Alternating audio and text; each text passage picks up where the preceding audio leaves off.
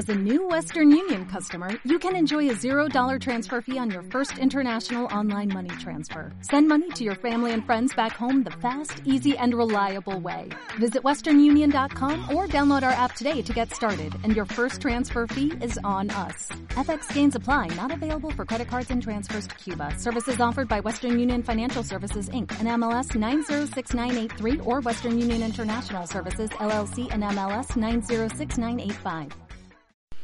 Hoy hablaremos acerca de la ansiedad. Es un tema súper amplio que me llevaría varios episodios de podcast a abordarlo de manera específica. Vamos a hablar ahora de manera general. Cuando hablamos de ansiedad es indispensable, primeramente, describir o definir qué es la ansiedad. A veces decimos esta palabra que ansia, ¿no? Y creemos que eso es la ansiedad. Básicamente la ansiedad es un mecanismo de defensa natural que nuestro cuerpo activa porque está frente a un estímulo. Este estímulo puede ser un estímulo externo o un estímulo interno. Y bueno, básicamente es que la persona está percibiendo un miedo, está percibiendo o está eh, intuyendo una amenaza o un peligro. En la mayoría de los casos eh, es un peligro imaginario, es algo que la persona se está imaginando. Usa su mente para imaginar, para imaginar escenarios catastróficos, para eh, generar escenarios de miedo, de cosas que salen mal. Es como si tuviéramos una pequeña decisión que tomar y siempre tomáramos el mismo camino. Es decir, que es como si hubiera un patrón en nuestra mente, como un sistema de alerta, en el que básicamente nuestra mente va ahí constantemente. Cualquier situación la vemos peligrosa, aunque sea mínimo peligro. Es decir, que hay personas que tienen desarrollada esta habilidad o capacidad, ¿no? Eh, los, los estímulos básicamente pues van a ser del exterior o del interior. Yo en consulta veo muchísimo más que son estímulos internos, es decir, pensamientos. Activo pensamientos, elijo pensamientos, emergen pensamientos y esos pensamientos son los que me llevan a continuar con esta cadena y conectar con otro igual y empezar a generar hologramas mentales en donde yo veo escenarios catastróficos. Eh, la ansiedad es una señal de alerta que nos advierte de un peligro inminente y que permite a la persona que se adapte para enfrentar esa amenaza. Es bien importante saber que de pronto, bueno, si, si hay un, un peligro en el exterior, eso puede ser real, eh, y entonces, bueno, la persona está alerta, es decir, que nosotros cuando eh, tenemos esa percepción, ¿no? En nuestro interior o exterior, vamos a activar un mecanismo de lucha, o sea, para afrontar la situación, para no precisamente que nos vayamos a pelear, pero sí para, para llegar y abordarlo, o el de huida, irnos, ¿no? Entonces, básicamente que todo esto lo activa dos cosas. Una, mecanismos externos, cosas que están pasando en el exterior, reales, cosas verdaderamente reales. Y la otra es cuando son internos, y los internos básicamente son los pensamientos. Entonces vamos a poner ejemplos de la vida cotidiana, de lo que yo veo en consulta, y vamos a ver cómo podemos desactivar esos pensamientos. Ahora, esto que vas a escuchar por aquí es la manera en cómo yo abordo una ansiedad, eh, por decir una ansiedad que no tiene que tener precisamente ya una ansiedad patológica, es decir, cuando las personas tenemos esta sensación de que nos aceleramos poquito, es como si dijéramos tenemos algo de estrés, y entonces ese pequeño estrés es natural y yo soy capaz de adaptarme a ese pequeño estrés y de pronto resuelvo la situación, todo pasa y yo vuelvo a la normalidad. Esa es una ansiedad, por así decirlo, normal, natural, es un mecanismo que naturalmente todos los seres humanos ante alguna situación activamos, ¿no?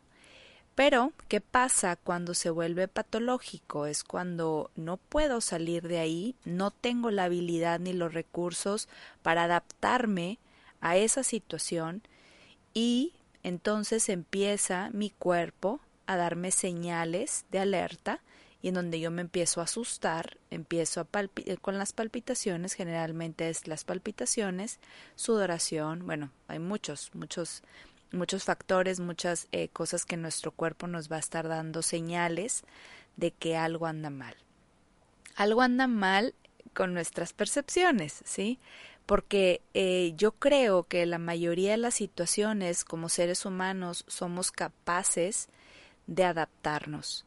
Creo que la naturaleza tiene una sabiduría en donde se adapta fácilmente o a veces le cuesta un poco más, pero que se adapta naturalmente a los cambios, a las situaciones, a los estreses. Por ejemplo, una planta, un árbol, que de pronto llega la temporada de sol fuerte y que no hay lluvia y que se, se estresa, por así decirlo, porque bueno, no está en su zona de confort Después sobrepasa esa situación y se adapta y espera naturalmente a que llegue, pero ese estrés hace que, que pase que la planta se seque un poco, que ciertas hojas se caigan y de pronto ya recupera a la hora de se adapta a, el agua que reciba, la poca agua que reciba, a, administrarla eh, de manera eficiente, ¿no? Y es igual en los seres humanos entiendo y veo y creo y, y, y, obviamente que yo en consulta veo pues básicamente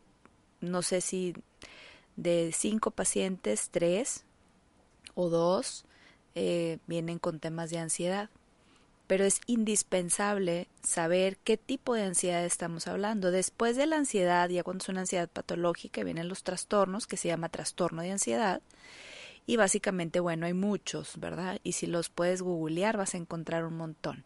Ansiedad por contacto, ansiedad social, eh, cualquier trastorno de eh, un TOC.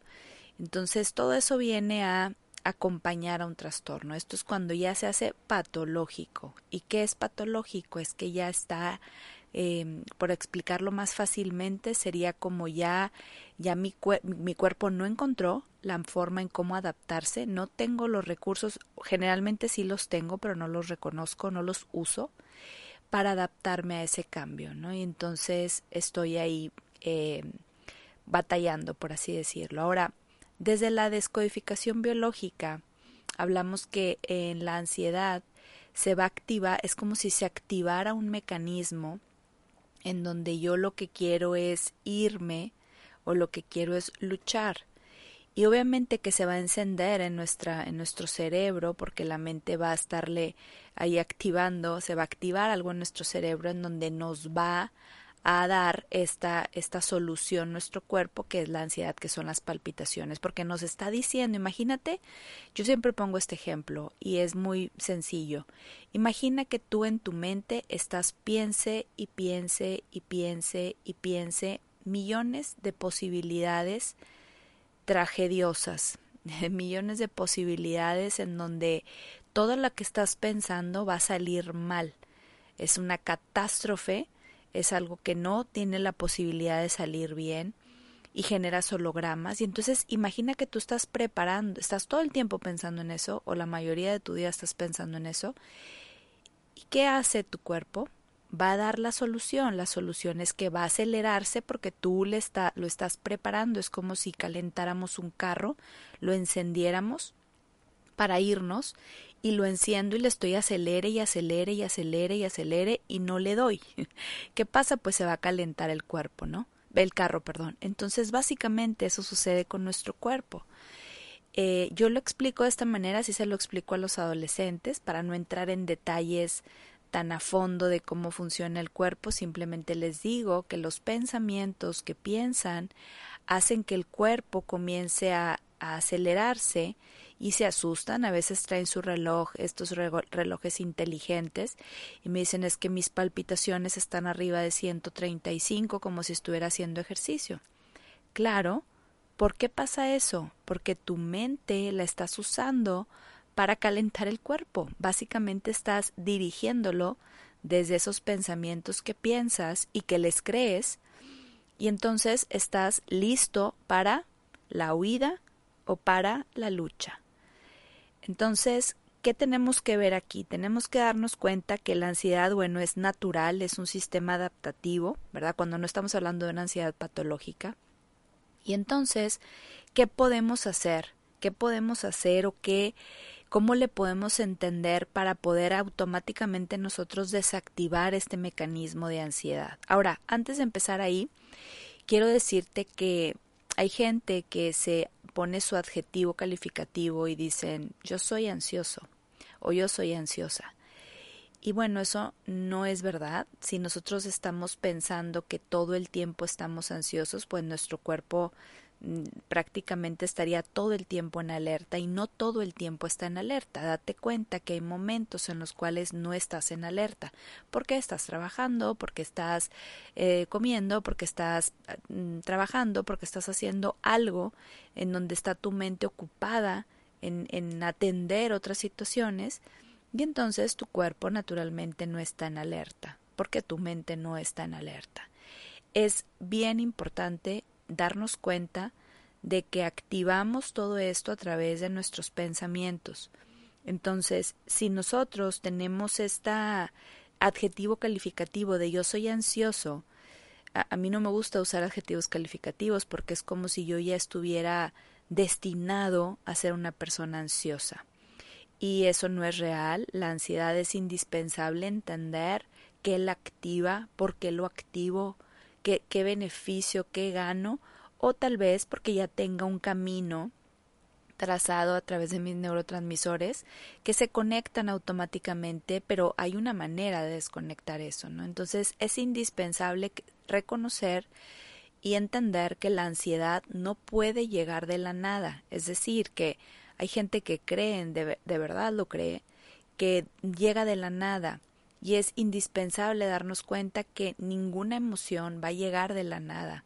La emoción va a llegar por un estímulo externo, eh, cuando es un susto, por ejemplo, cuando es un accidente, cuando es algo inesperado, es, es algo que está el exterior me lo está dando, y el otro es el interno, y casi la mayoría de las situaciones internas, bueno, hay de todo, ¿no? Pero las que yo generalmente veo aquí, sí puede ser que haya un trauma, que haya una situación perturbadora y que algo haya pasado y que a partir de ahí la persona pues quedó asustada, quedó miedosa, por así decirlo, quedó con estos miedos, con estos pensamientos miedosos y entonces cada vez que algo en el exterior se parece a aquello, activo este sistema de lucha o de huida. Entonces, me encantaría que después de que escuches este episodio intentaras modificar a lo mejor a la hora de hablar el decir que yo soy ansioso. Tengo pensamientos ansiosos o elijo pensamientos ansiosos, ¿no? Eh, o de angustia. Tengo esta angustia, tengo esta, este miedo, tengo esta angustia que, que, pero la angustia no va a llegar de la nada. La angustia no puede llegar de la nada, es imposible. La angustia prácticamente es el efecto y la causa puede ser, repito, algo que sucedió real o interiormente yo lo estoy activando a través de mis pensamientos. Entonces hoy vamos a hablar de cuando nosotros lo activamos interiormente es decir, que empiezo a elegir pensamientos o empiezan a surgir, porque hay, hay gente que le gusta decir que los pensamientos surgen y está bien, como tú lo quieras llamar, solamente es indispensable identificar esos pensamientos. Entonces hay cuatro o cinco cosas que puedes empezar a hacer a partir de hoy. La primera cosa es reconocer qué pensamiento lo activa. Es decir, ¿qué he estado pensando últimamente? Hace cinco minutos, hace una hora, hace apenas. Si ahorita estoy teniendo las palpitaciones, si ahorita estoy teniendo la sudoración en mis manos, significa que mi cuerpo ya se está calentando para algo, para huir o para luchar.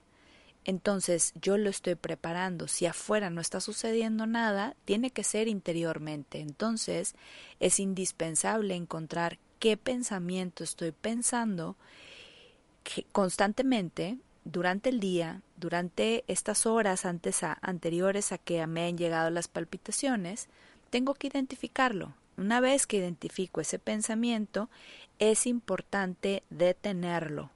Es decir, recordemos que un pensamiento se conecta a otro pensamiento de la misma vibración o de o, son sinónimos, ¿sí? Vamos eligiendo pensamientos iguales, ¿sí? Entonces, si yo elijo un pensamiento, vamos a poner un ejemplo y ahorita vuelvo a repetir todas estos, eh, estas cosas que puedes hacer. Vamos a, vamos a decir que yo tengo pacientes que vienen con ansiedad a la hora de presentar algún examen. Obviamente que es porque eligen, no hay un estímulo, bueno, podríamos decir que el examen puede ser un estímulo exterior, pero no es un estímulo exterior que me active algo en este momento, porque no es un susto, no es un shock, no es algo inesperado, es algo que yo ya sé que voy a presentar. Entonces viene el miedo a presentar un examen, ¿no? El miedo es una emoción, recordemos que también naturalmente la va a activar un pensamiento. ¿Cuál pensamiento creen ustedes que es? Bueno, que pueda reprobar el examen. Entonces significa que la persona pensó en la posibilidad de reprobar el examen. Ese es un pensamiento es importante identificarlo. Estoy pensando en la posibilidad de que lo pueda reprobar. ¿Ok? Ese pensamiento lo detengo, porque si no lo detengo, lo que va a pasar es que voy a conectar a otro pensamiento de miedo igual. Es decir, voy a reprobar el examen y aparte la gente lo afirma como si ya fuera algo real. Voy a reprobar si repruebo, me van a matar en mi casa. Me van a matar en mi casa. Imaginen que a alguien lo hayan matado porque reprobó un examen. Así decimos, y como así lo decimos, nuestro cerebro, nuestra mente se lo está creyendo. ¿Ok? Segundo pensamiento, me van a matar en mi casa, no me van a dejar salir, y empezamos a pa, pa, pa, pa, pa, a juntar, por así decirlo, pensamientos iguales, que vibran igual, que tienen, son sinónimos, o son parecidos, o son compadres, o son primos, se parecen. ¿Y qué es lo que hace eso? Como no los detengo, no, no paro, no los pongo como en una aduana y digo hasta aquí, alto. ¿Qué, ¿Qué sucede? Esos pensamientos me los empiezo a creer y entonces activo mi sistema de huida o de lucha, cualquiera de los dos, dependiendo cuál sea el pensamiento que estoy pensando. Entonces, regresando, el paso número uno es reconocer los pensamientos que estás pensando. Dos, deténlos. Es decir, ya lo identificaste, ok, alto. ¿Para qué? para no seguir generando más pensamientos iguales. Tercer paso, cuestiónalo. Ok, si repruebo, escríbelo, perdón, antes de que antes de que todo escríbelo porque casi siempre esto no se puede hacer en la mente. Es indispensable escribirlo, escríbelo. Es, voy, creo que voy a reprobar. Vamos a darnos cuenta que son creencias y que son pensamientos. Creo que voy a reprobar. Ok, entonces, una vez que lo escribes, lo cuestionas. ¿Cómo sé que voy a reprobar? ¿Cómo, ¿Cómo veo el futuro? ¿Cómo lo sé? ¿Cómo sé que voy a reprobar? ¿Es verdad que voy a reprobar? No lo sé. Y es diferente pensar no lo sé a pensar que voy a reprobar. Es diferente. En ese momento en cuando yo cuestiono, cuando le hago preguntas a ese pensamiento y las contesto, es indispensable contestarlas, no solo preguntarlas. Hay gente que me escribe y me dice que, que le da mucha ansiedad Cuestionar, pues no estás cuestionando, tal vez estás analizando, porque cuando tú cuestionas y de verdad conectas con pues con tu sabiduría interna, vas a contestar casi siempre cosas como no o que no sabes, porque en este momento no sabes qué va a pasar en el futuro. Y es muy diferente pensar pensamientos de ignorancia a pensar pensamientos de aseguración de algo que según tú va a suceder. Entonces, vamos a repetirlos. El primero es reconocer el pensamiento que lo activa. Segundo paso, deténlo. Tercero, escríbelo. Cuarto, cuestiónalo. Puedes usar las cuatro preguntas de Byron, Byron Katie. En su libro Amar lo que es, ella propone cuatro preguntas o puedes visitar www.thework.com y vas al lugar donde dice español y ahí puedes eh, usar las cuatro preguntas. Las cuatro preguntas son, ¿esto es verdad? ¿Es verdad que voy a reprobar? No lo sé. No lo sé. Entonces, cuando empezamos a contestarnos que no sabemos, nuestra ansiedad automáticamente baja. Pero, claro, la mente es rápida y va a volver a elegir otro pensamiento porque está adaptada, está adecuada, está fácilmente tiene un camino que, que recorrer por ahí, entonces puede venir otro pensamiento. Es indispensable contestarle a esos pensamientos. ¿Qué pasa si repruebo? Vuelvo a presentar. ¿Qué pasa si repruebo? Pido otra oportunidad. ¿Qué pasa si repruebo? Estudio más. ¿Qué pasa? Contéstale al pensamiento. Es indispensable contestarle, porque si no lo contestas, no puedes calmarte porque va a haber otra pregunta y otra pregunta y otra pregunta y entonces todo ese montón de preguntas generan esa angustia. ¿Y quién la está activando? Tu propia mente. No la está activando nada del exterior. Bueno, vas a decir que tal vez es el examen, pero en realidad lo está activando el que no estás contestando esas preguntas. Así que bueno, después no sé, a lo mejor prepararé otro tipo de episodio un poco más eh, profundo en cuando hablemos acerca de pues de los trastornos o de cosas más a profundidad pero es indispensable y estoy segura que si tú eh, en algún momento de tu vida sientes angustia, tienes ansiedad y haces este pequeño ejercicio que te estoy proponiendo, esa ansiedad o esa angustia o esos pensamientos ansiosos van a desaparecer o van a terminar por abandonarte.